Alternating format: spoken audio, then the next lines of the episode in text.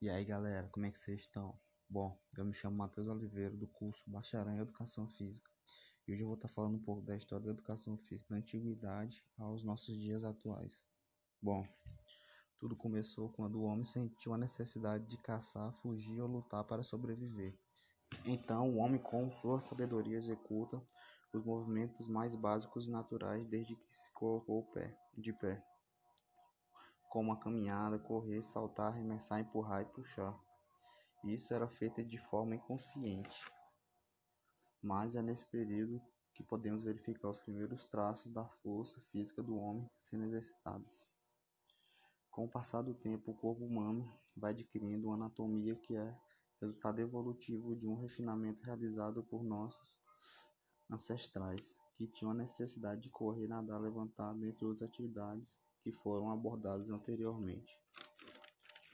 Estes, estes princípios foram aperfeiçoados com a necessidade de autodefesa, mostrando que nesse processo evolutivo a agilidade, a defesa e a força eram qualidades que os tornavam diferentes em relação aos animais. Contudo, esse contexto era algo natural e cotidiano. A educação física só surge anos depois em cada sociedade, povo ou país. A educação física apresentava formas diferentes de interesse e utilização. Por exemplo, na China, a educação física era praticada em caráter de guerra das finalidades terapêuticas e higiênicas. Já no Japão, a educação física possuía fundamentos médicos, higiênicos, filosóficos, morais, religiosos e guerreiros mas foi na Grécia que encontramos a civilização mais antiga que contribui para a educação física, nova, para a educação física. Novamente, a visível ligação que a sociedade e sua cultura têm com a educação física. E foi na Grécia Antiga que surgiram os grandes pensadores que até hoje contribuem para grandes conceitos, como Sócrates, Hipócrates, Platão e Aristóteles. Também nasceram os termos autores, atletas e ginástica, dentre outros que entre outros. Já na Idade Média foi marcada pelo cristianismo, que era repleto de ascetismo, onde o culto ao corpo era considerado como pecado, e com isso houve grande decadência da educação física.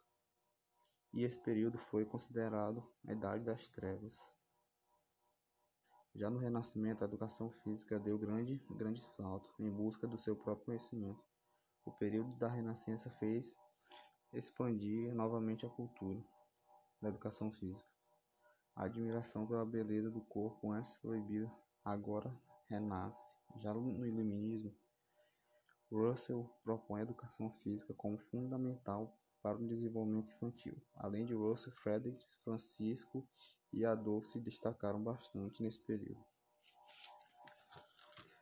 Agora vou falar um pouco sobre a história da educação física no Brasil. Bom, começou quando teve sua descoberta, né, por volta de 1500.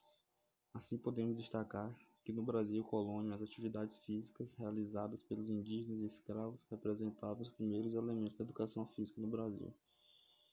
E que fato se dá ao relato de Pero Vaz de Caminha, que de uma de suas cartas revela, relatava indígenas dançando, saltando, gritando e alegrando ao som de uma gaita tocada por portugueses. De modo geral, sabe-se que as atividades físicas realizadas pelos indígenas do Brasil colônia estavam relacionadas a aspectos de cultura primitiva, tendo como características elementos de cunho natural, como as brincadeiras, caça, pesca, nado e locomoção. Também eram relevantes atividades recreativas e religiosas, como as danças, agradecimentos aos deuses festas, encenações, do, entre outros.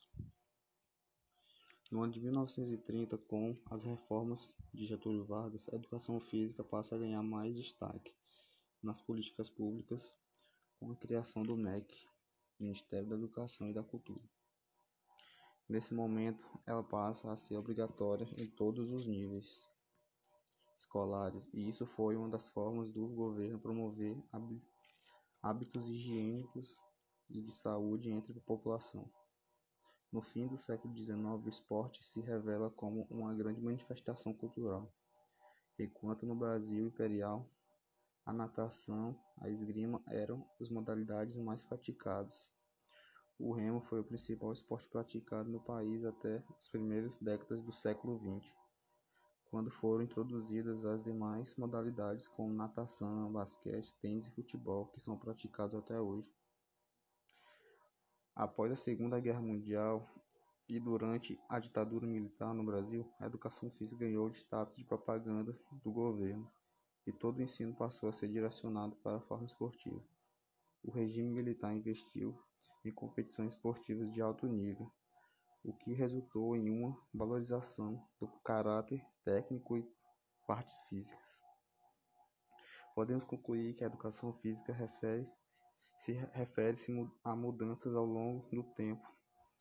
Anteriormente, na Idade Antiga, o ser humano tinha necessidade de praticar atividades de forma natural.